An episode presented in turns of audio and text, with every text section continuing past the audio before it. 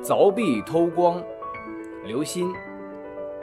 匡衡，字稚规，勤学而无竹，邻舍有竹而不戴。衡乃穿壁引其光，以书应光而读之。一人大幸，文不识，家父多书。衡乃与其庸作而不求长。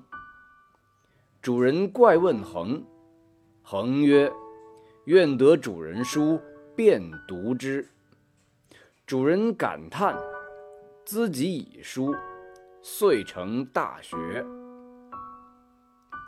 译文：匡衡勤奋好学，但家中没有蜡烛照明。邻家有灯烛，但光亮照不到他家。匡衡就把墙壁凿了一个洞，引来邻家的光亮，让光亮照在书上来读。同乡有个大户人家叫文不识的，是个有钱的人，家中。有很多书，匡衡就到他家去做故宫，又不要报酬。主人感到很奇怪，问他为什么这样。